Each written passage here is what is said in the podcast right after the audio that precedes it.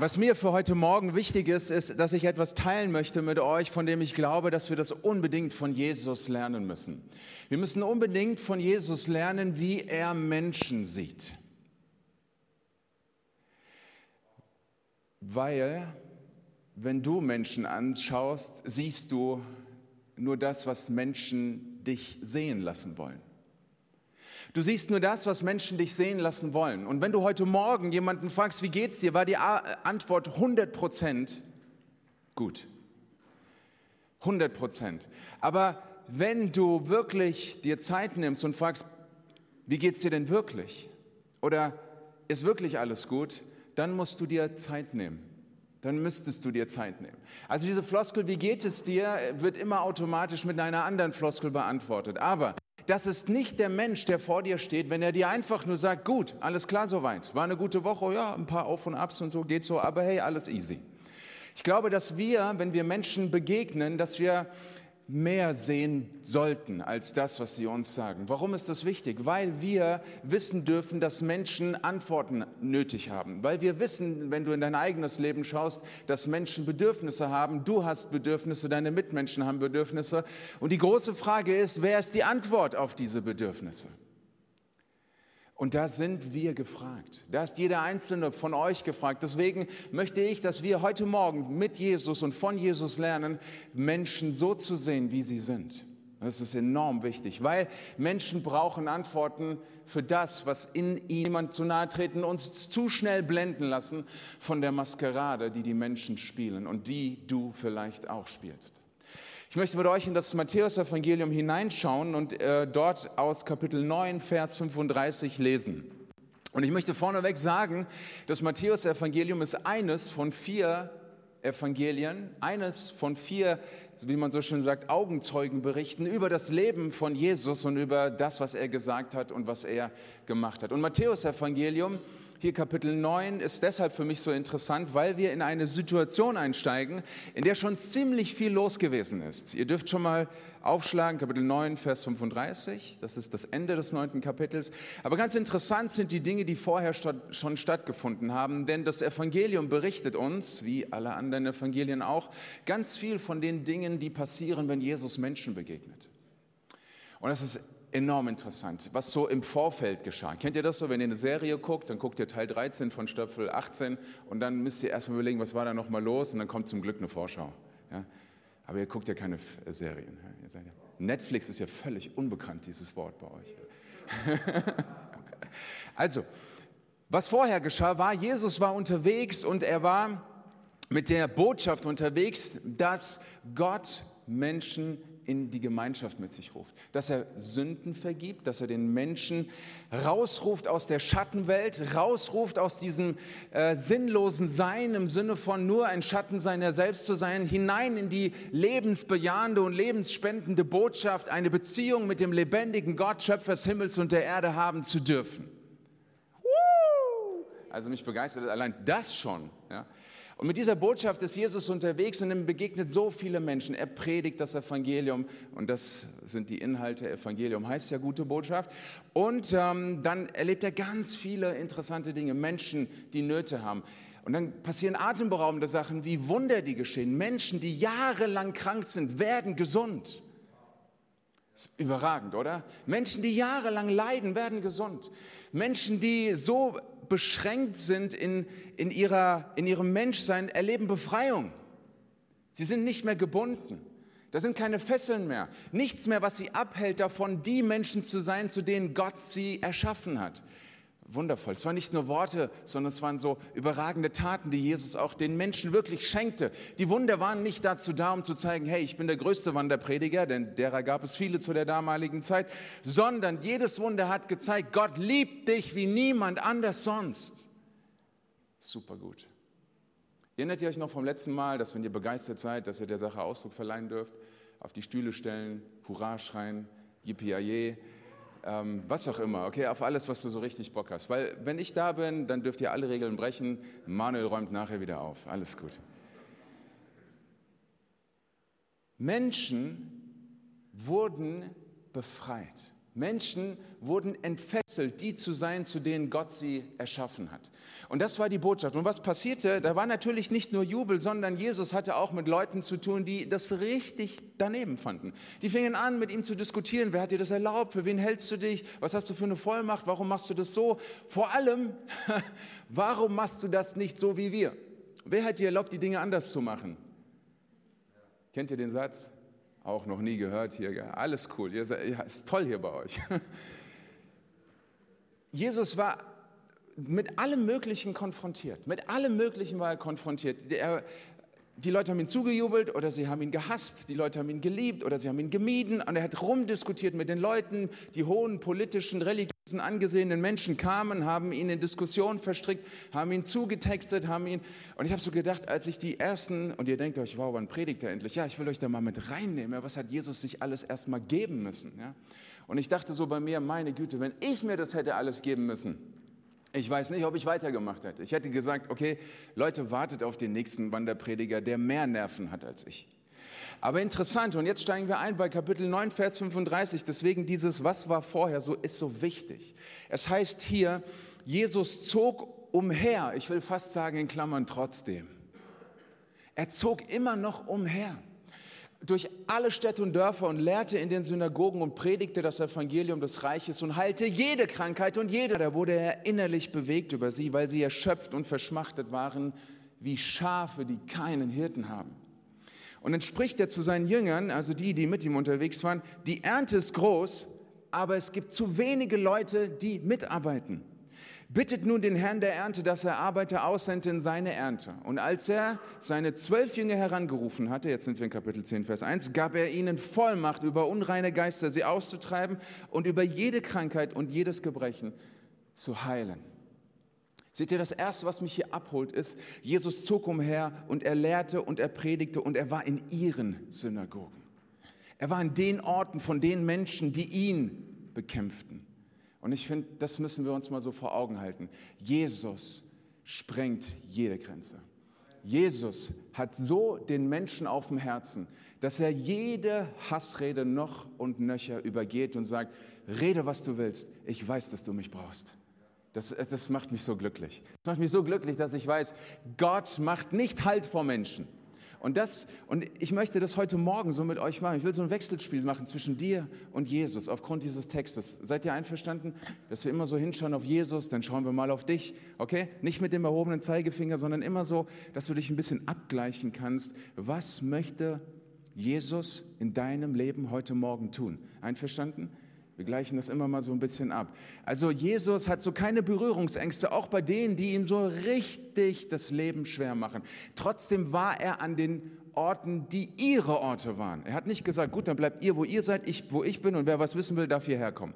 Er geht an ihre Orte. Seht ihr, Jesus hat keine Berührungsängste, was die Menschen angeht. Er lässt sich nicht beeindrucken. Er lässt auch nicht irgendwie sich einschüchtern oder ins Boxhorn jagen. Keine Ahnung, sagt man das hier so. Ähm, auf jeden Fall hat er sich nicht davon abbringen lassen, bei den Menschen zu sein. Das ist so für mich das Überragende dabei. Und deswegen will ich dir das so sagen. Auch du, bitte. Lass dich durch nichts davon abbringen, bei den Menschen zu sein, von denen du weißt, dass sie dich und Jesus brauchen. Check 1, okay? Wichtig, du bist für die Menschen um dich herum wichtig. Und ich sage dir bitte was, leg jede Eitelkeit ab, die daherkommt mit dem Denken, die haben mich verdient oder nicht. Ja? Leg jede Eitelkeit ab im Sinne von, ja, jetzt habe ich das gemacht und ich kriege noch nicht mal ein Dankeschön. Leg jede Eitelkeit ab. Wenn du von Menschen alles erwartest, dann wirst du scheitern.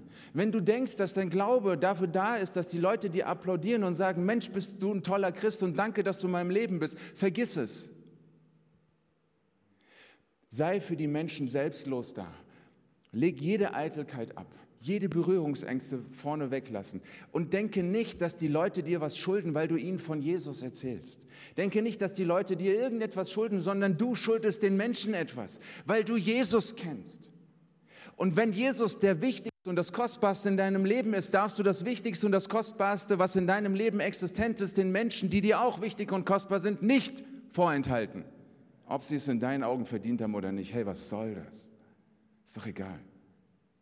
Macht es doch bitte nicht davon abhängig. Jesus war bei ihnen, an ihren Plätzen, in ihren Räumen, bei ihren Orten und in ihren Realitäten. Er hat jede Eitelkeit abgelegt und er hätte jeden Grund gehabt zu sagen, hey, ihr habt überhaupt nicht verdient, was ich euch sage. Ihr seid nur am Meckern, ihr seid nur am Kritisieren, ihr wollt immer alles besser wissen. Im Grunde seid ihr neidisch, ihr könnt mir mal in die Tasche steigen. Aber er sagt, nein, nein, ich bin an euren Plätzen. Machen wir den Abgleich wieder. Leg alles ab, geh zu den Leuten, sei bei den Menschen, sei bei ihnen da, nimm ihren Raum ein. Erwarte nichts, aber erwarte alles von Jesus, der dir die Augen öffnet. Denn jetzt sagt er, zu seinen Jüngern in Vers 36, ich sehe mir die Menschen an und mir bricht das Herz, wenn ich sie sehe. Kennt ihr diese Momente, wo ihr etwas betrachtet und es bricht euch das Herz?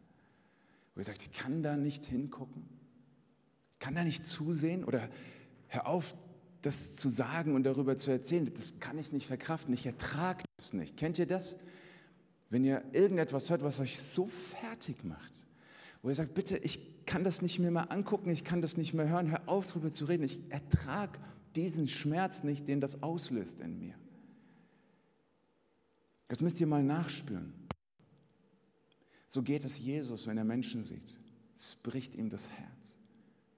Es ist schier unerträglich, dass er Menschen sieht, die nicht mit Gott zusammen sind. Und ich sage, es geht Jesus nicht darum, dass sie alle Ja sagen zu den dogmatischen Orthodoxien, die wir aufgestellt haben. Ich kann verstehen, wenn bestimmte Leute keinen Bock auf die Kirche haben und auch keine Lust haben, in meine Kirche zu gehen, weil meine Kirche eine bestimmte Art ist. Alles okay, bin ich absolut cool mit, müssen sie auch nicht. Aber was mir das Herz brechen sollte, ist, dass sie sagen, ich habe keinen Bock auf Jesus. Das kann mir nicht egal sein. Das darf mir nicht egal sein. Das sollte dir nicht egal sein. Bitte, ich möchte, dass du diesen Gedanken streichst aus deinem Herzen. Hauptsache ich und der Herr. 10 Jahre oder vielleicht 40. Hey, gesegnet seist du, wenn du schon so lange auf eine Beziehung mit Jesus zurückblicken kannst. Aber weißt du, was nicht sein kann? Wenn dich das selbstgerecht macht. Wenn du dir das genügen lässt. Hauptsache ich habe den Heiland. Das ist so daneben. Weißt du, das geht so am Herzen Gottes vorbei. Das meine ich, wenn ich sage, das ist so daneben. Das geht so am Herzen Gottes vorbei, weil wenn Gott die Menschen sieht, dann bricht ihm sein Herz, weil er sagt, die sind so verschlissen, so verbraucht, die sind so leer, die sind so zerbrochen. Wie kann das mir egal sein? Was wäre ich für ein Gott, wenn ich Menschen erschaffe und dann sind sie mir egal? Ich bin nicht dieser Gott sondern ich bin ein Gott, der Menschen schafft und der sie liebt, der sie will, der sie hineinrufen möchte in eine Beziehung. Mir tut mein Herz weh, wenn ich Menschen sehe, die nicht nach mir fragen. Ich leide. Ich leide, sagt Jesus. Er sagt nichts anderes hier als ich leide, weil sie haben niemanden. Und wenn du, je, wenn du Menschen siehst, das war meine Frage eben, was siehst du? Du siehst nur die Maske. Du siehst das, was sie dich sehen lassen wollen. Du siehst einen attraktiven, du siehst einen erfolgreichen Menschen. Oder du siehst einen Menschen, der sich durchs Leben schlägt. Aber du wirst niemals einen Menschen sehen, der sein Herz öffnet und sagt, so sieht's aus in mir. Das ist das, was ich wirklich brauche. Und jeder von uns kennt diesen ehrlichen Moment, wo selbst wenn du der Meinung bist, du hast alles, du kannst dir alles leisten, du hast alles erreicht, dein Standing ist okay, dein Haus ist renoviert, dein Auto abbezahlt, die Rente kommt, hurra was weiß ich was, selbst dann wirst du immer spüren, es gibt eine unbeantwortete Frage in meinem Herzen. Und die wird nie durch dich beantwortet, sondern die wird immer durch den Schöpfer beantwortet, der dir sagt, ich liebe dich. Das ist alles, was du hören musst. Und dann ist schön, wenn dein Auto abbezahlt ist und dein Haus renoviert ist, aber weißt du, das ist so sekundär wie nur was.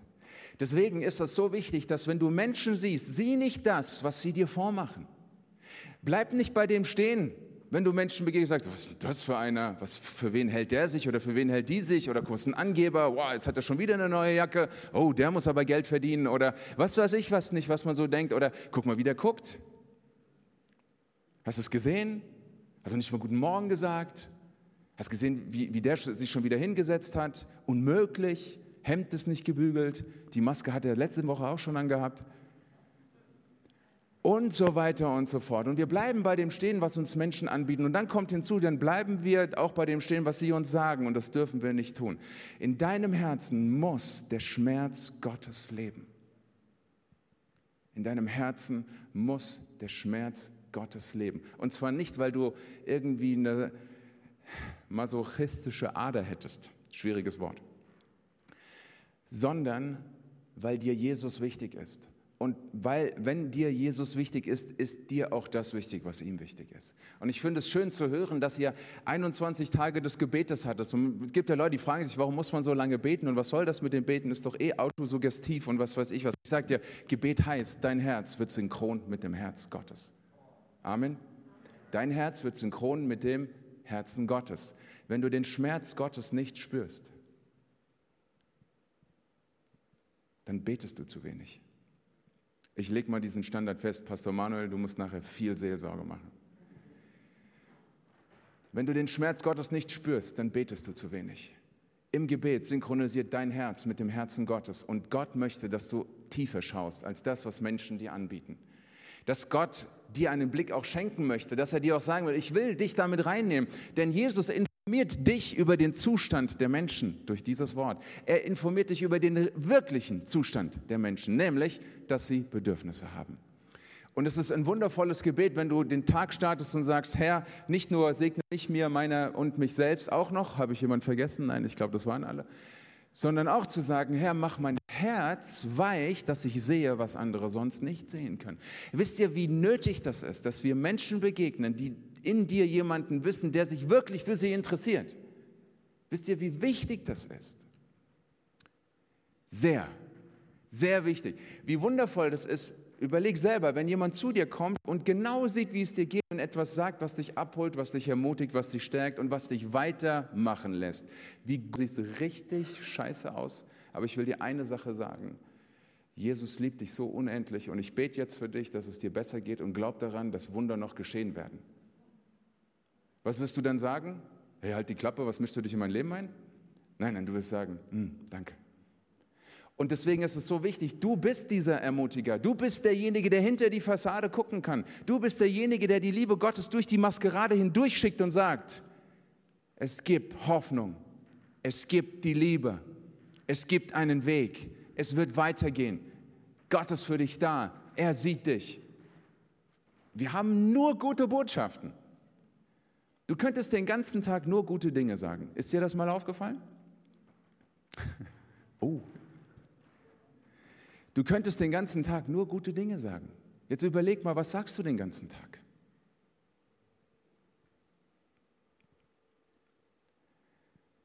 Was sagst du den ganzen Tag? Sollen wir anfangen? Guten Morgen. Und dann fangen wir an, ach, ich hätte gerne das. Und hast du dieses gesehen?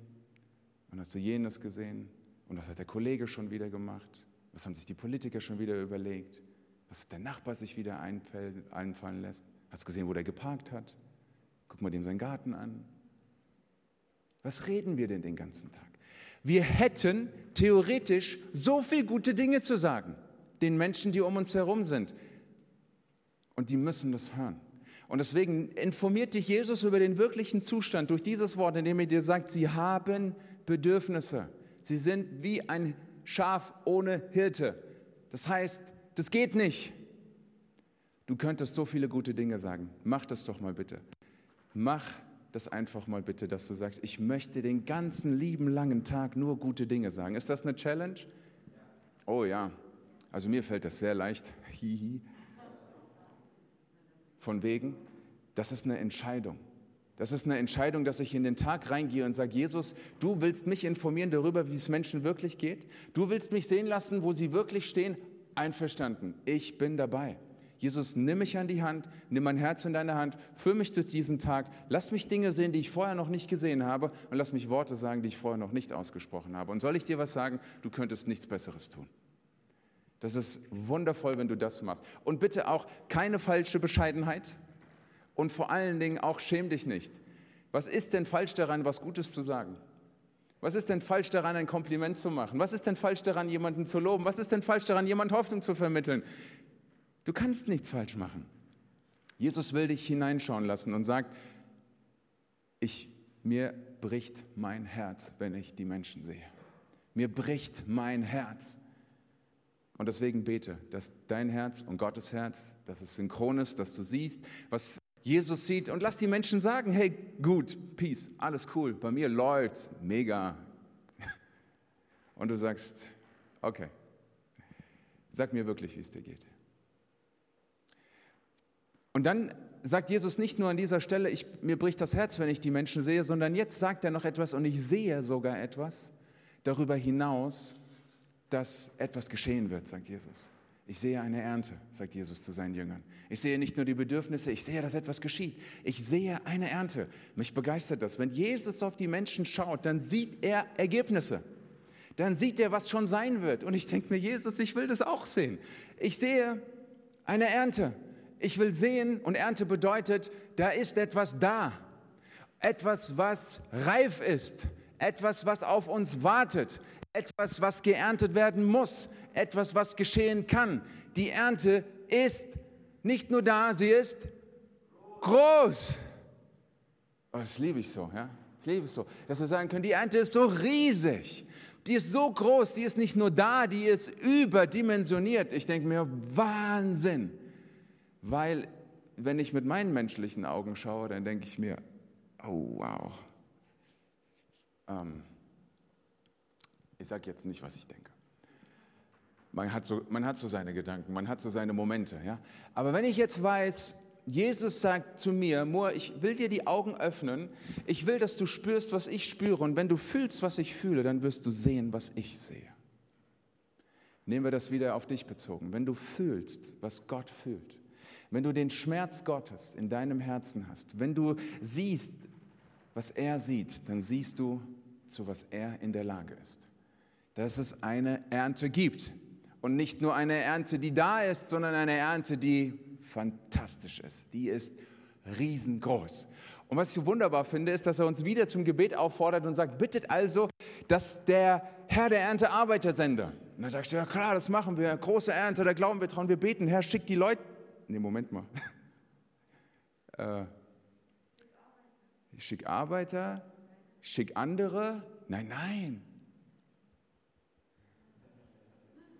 Jesus fordert dich nicht durch dieses Gebet auf, diese Aufgabe wegzudelegieren im Gebet. Das ist das, was wir gerne tun, gell? Oh ja, die Ernte, okay, wir beten für die Arbeiter. Wir machen Gebet für die Arbeiter. Aber soll ich dir was sagen? Jesus sagt das zu seinen Jüngern und soll ich dir was verraten? Die sind schon in der Ernte. Und wenn Jesus zu dir sagt, bete für die Arbeiter, dann sagt er dir, du bist schon im Spiel. Du bist schon drinne. Weil nur die, die schon in der Ernte sind, können für die beten, die noch nicht in der Ernte sind. Dieses Gebet ist nicht die Delegation deiner Verantwortung, sondern dieses Gebet können nur die beten, die schon in der Ernte drinne sind. Dieses Gebet ist letzten Endes nichts anderes als dein Gebet, dass du sagst, Gott, ich brauche noch ein paar mehr Partner. Ich bin schon drin und mit der Ernte beschäftigt. Jesus, ich will fühlen, was du fühlst. Ich will sehen, was du siehst. Ich will ernten, was du erntest. Und Jesus, weißt du was, es ist so riesig. Ich bitte dich, dass du noch mehr schickst. Zu mir, der ich schon da bin. Dieses Gebet ist das Gebet eines Menschen, der schon mit der Ernte beschäftigt ist. Bitte also den Herrn der Ernte, weil du schon mit der Ernte beschäftigt bist, zum Partner. Du brauchst nämlich Hilfe. Du wirst Hilfe brauchen, wenn die Ernte da ist, wenn du die Ernte einnimmst. Du wirst das nicht alles alleine schaffen, also fang heute an zu beten. Und das seht ihr, das, ist kein, das sind keine Wunschvorstellungen, sondern ich habe das in meinem Leben auch so oft erlebt. Ich habe mich aufgemacht, habe Gott gedient, war in der Gemeinde aktiv und habe mich investiert und habe gesehen, boah, was da alles möglich ist und was man da alles machen kann. Und dann habe ich gemerkt, ich habe aber nur zwei Hände. Ich kann nicht alles machen. Aber weißt du, was du mit zwei Händen noch machen kannst? Beten. Und ich habe so oft dieses Gebet gebetet. Ich habe gesagt, Gott ist wirklich so. Ich nehme euch original, mein Originalgebet. Schenk mir Partner. Schenk mir Partner, immer im Plural gebetet. Einer reicht mir nicht. Schenk mir Partner, Herr. Und dann sehe ich, wie Gott Menschen in mein Leben führt. Dann sehe ich, wie Gott Menschen in die Gemeinde führt. Dann sehe ich, wie Menschen Jesus annehmen, ihr Leben Gott widmen und dann sagen, was kann ich tun? Und ich sage, ernten. lass uns ernten. Also dieses Gebet, zu dem Jesus dich auffordert, ist nicht dein Persilschein, die Verantwortung abzugeben, sondern du bist schon im Spiel. Bete für mehr Mitspieler auf dem Feld. Bete die Leute von der Zuschauerränge runter aufs Spielfeld. In der Gemeinde brauchen wir keine Zuschauer. Wir brauchen Leute, die mit richtig mitmachen. Wundervoll. Dieses Gebet betest du deshalb. Und dann geht Jesus weiter und sagt, und dann bittet den Herrn der Ernte. Und dann, als er seine zwölf Jünger herangerufen hat, und ihr habt gemerkt, ich denke inhaltlich, thematisch und nicht in, Kap in, in Kapitel- und Verseinteilung. Sagt, okay, das war 9,35, Gedanke zu Ende, jetzt kommt 10,1. Nein, nein. Pastor Manuel erklärt euch, was Exegese ist später. Das ist eine Sinneinheit, die gehört hier zusammen. Kapitel 10, Vers 1 schließt sich an an das gebrochene Herz Gottes. Und dann sagt er hier weiter, und als er seine Zwölf herangerufen hatte, gab er ihnen Vollmacht. Er gab ihnen Vollmacht, das zu tun letzten Endes, was er getan hat. Denn wir haben es vorher gelesen. Er predigte das Evangelium des Reiches, halte jede Krankheit, jedes Gebrechen. Und jetzt gibt er das weiter. Aber versteht ihr die Reihenfolge? Und ich bin nicht so ein äh, Listentyp. Erst nachdem er ihnen gesagt hat, mein Herz ist gebrochen, erst nachdem er ihnen gesagt hat, ihr seid im Spiel, betet für mehr Leute, erst dann gibt er ihnen Vollmacht. Er gibt ihnen nicht Vollmacht um ihre selbst willen. Es ist der Fehler, den viele Christen tun in uns. Und mir ist manchmal so, als würde Gott sagen, wofür? Gib mir Vollmacht, damit wir eine tolle Lobpreiszeit haben, damit wir ein gesalbtes Gebet haben, damit ich mich wieder bestätigt fühle in meinem Glauben, dass auf meine Gänsehaut noch eine Gänsehaut draufkommt. Aber ich sage dir eine Sache, das wird Gott nicht tun. Vollmacht kommt dann, wenn du in der Ernte bist. Vollmacht kommt dann, wenn dein Herz gebrochen ist. Dann ist Vollmacht in deinem Leben da. Und dann gibt Gott dir Vollmacht über die Dinge, die gegen Gott sind. Und das, hat, das sind auch echt crazy Sachen. Also wenn man sich überlegt hier, unreine Geister, sie auszutreiben von Krankheit, Gebrechen. Leute, wir haben wirklich auch mit Dingen zu tun, die sind nicht von dieser Welt. Und deswegen brauchen wir eine Vollmacht, die ebenfalls nicht von dieser Welt ist. Aber darüber muss ich mich nicht auslassen, denn das Wichtigste und das Herausforderndste, fast schon das Schwerste ist, dass du einen Menschen den Weg weißt, dass er von seiner Finsternis in das Licht Jesu kommt, oder? Da wirst du Vollmacht brauchen, stimmt ihr mir zu? Weil gute Worte reichen da nicht. Und ein liebes Lächeln auch nicht. Und auch nicht eine soziale Ader. Du brauchst Vollmacht, wenn ein Mensch durch deine Worte zu Jesus finden soll. Amen. Und deswegen gibt Jesus sie dir. Und deswegen sollen Wunder kommen. Aber nicht um deiner selbst willen. Nicht damit deine fromme Show interessanter wird. Damit du sagen kannst, hey, du musst mal bei uns kommen. Da geht's ab. Und ich sage dir, wo Menschen nicht zu Jesus finden, geht gar nichts ab. Wenn Menschen nicht zu Jesus finden, dann geht überhaupt nichts ab. In dem Moment, wo Menschen zu Jesus finden, dann geht was ab. Und dann glaub mir, dann passieren Dinge, da glaube ich auch dran, die wir noch nicht gesehen haben. Und du sollst sie sehen. Du sollst in deiner Vollmacht, die Gott dir gibt, Dinge sehen, die du noch nie gesehen hast. Ich gönne dir das von Herzen und ich wünsche dir, dass das deinen Horizont springt. Aber bitte, die Vollmacht, die Gott dir gibt, hat diesen Zusammenhang von einem gebrochenen Herzen und von der Sicht, dass Menschen Jesus brauchen. Und von deiner Verantwortung, dass du im Spiel bist und für Menschen zu beten hast, die hinzukommen und dir helfen für eine Ernte, die riesig ist. Darum gibt Gott dir Vollmacht. Und deswegen sendet er hinein in diese Welt, die Jesus braucht. Und vielleicht denkst du dir, senden in diese Welt? Habt ihr in Hessen keine Pandemie? Ja, schön wär's. Die Pandemie ist kein Grund, nicht Menschen von Jesus zu erzählen. Das, die Vollmacht macht dich unabhängig von allen äußeren Umständen. Die Vollmacht, die Gott dir gibt, macht dich unabhängig von allen äußeren Umständen. Pandemie hin oder Pandemie her. Die Menschen brauchen Jesus. Und ich habe es auch in meiner Gemeinde so gepredigt und sie haben gedacht, jetzt ist er völlig durchgeknallt. Ich habe gesagt, wenn es je an der Zeit war, an Gott zu glauben, dann bitteschön jetzt. Bei den ganzen Fragen, die da sind, wenn wir nicht kommen und sagen, dass Gott real ist, dass er dein Fundament ist, dass er immer noch die Dinge in der Hand hält, auch dann, wenn du Mensch erkennen musst, dass dir die Dinge wie Sand durch die Finger rieseln. Wenn wir das nicht jetzt sagen, dann brauchen wir es nie sagen. Wenn es je an der Zeit war, wenn es je an der Zeit war, dann jetzt. Wenn es je an der Zeit war, dann jetzt. Und aus diesem Grund gibt Gott dir Vollmacht. Aus diesem Grund sagt Gott dir, schau auf die Menschen, so wie ich sie anschaue. Aus diesem Grund. Aus diesem einen Grund. Und das ist das Entscheidende und das Wichtige. Und ich bin absolut begeistert davon, dass Jesus hier gar keine Einschränkungen macht, dass er sagt, geht nur dann, wenn, oder Vollmacht ist nur da im Falle von. Das ist das Überragendste überhaupt, dass ich weiß, dass Jesus keine Grenzen gesetzt sind bei nichts. Vollmacht heißt, dass er unabhängig von allem ist und der gibt dir diese Vollmacht.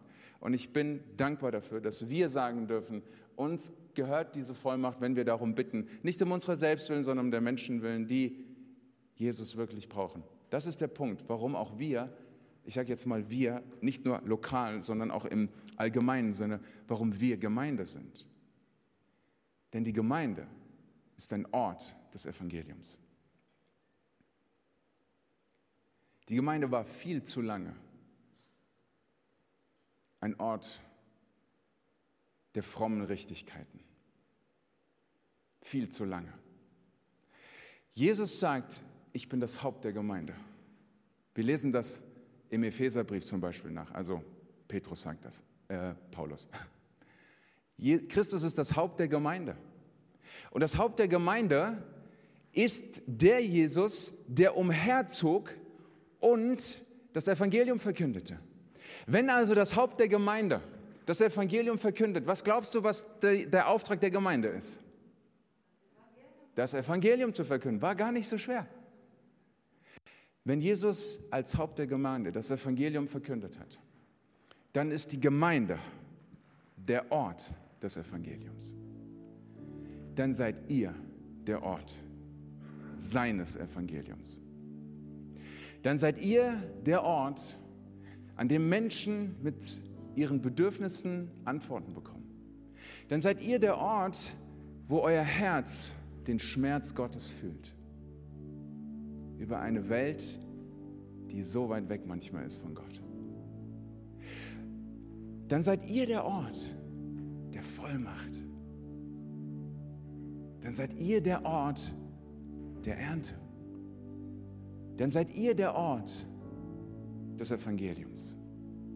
Dann seid ihr der Ort, zu dem Jesus spricht, ich sende euch und gebe euch Vollmacht, dass ihr das tun könnt. Ihr Lieben, genau das möchte ich jetzt zum Abschluss dieser Predigt tun. Ich will Gott um die Vollmacht für euch bitten. Nicht,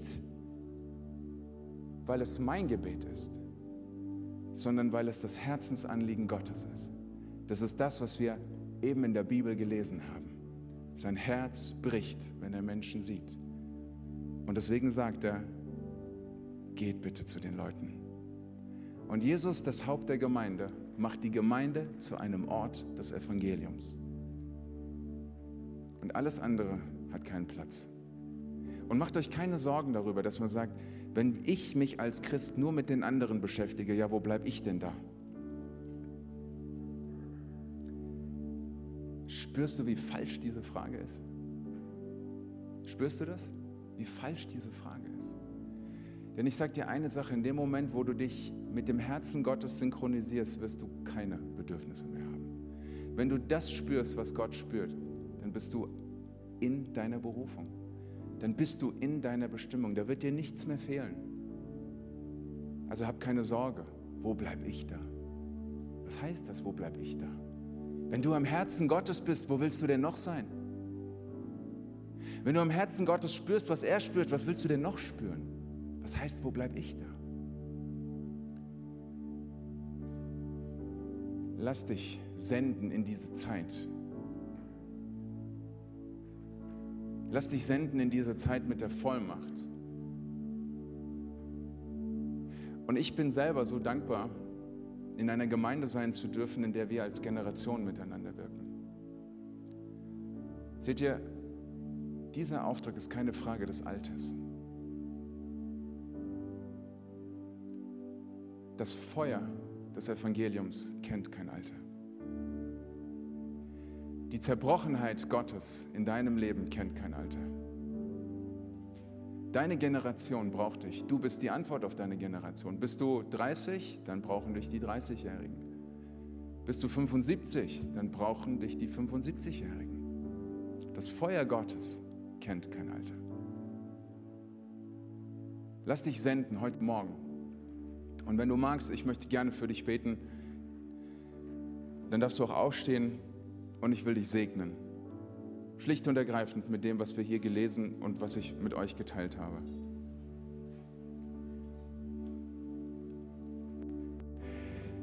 Herr Jesus, und ich möchte aufgrund deines Wortes, was wir gehört haben, ein Gebet daraus machen dürfen. Den Wunsch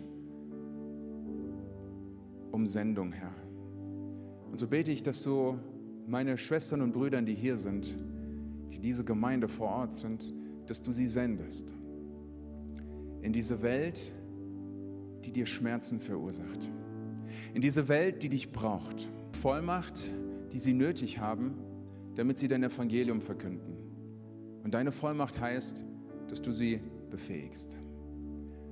Sende sie gerade in dieser Zeit zu den Menschen, die so verletzt sind, so verunsichert, so frustriert und so schwach und so müde über all das, was wir zurzeit erleben müssen. Jesus, weil jeder von uns sagt, es reicht einfach.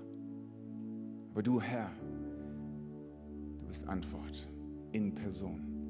Und so bete ich, dass du meine Schwestern und Brüder stark machst. Und dass sie ihr Herz mit deinem synchronisieren. Und dass sie sehen, was du siehst, wenn sie die Menschen anschauen. Herr, ja, das kannst nur du machen. Da gibt es keine Tipps und Tricks. Tu du das, Herr. Darum bete ich, Herr, dass dies ihr ganzes Herz und ihr ganzes Denken auch über sich selbst verändert, dass sie sich selbst ganz anders verstehen als bisher.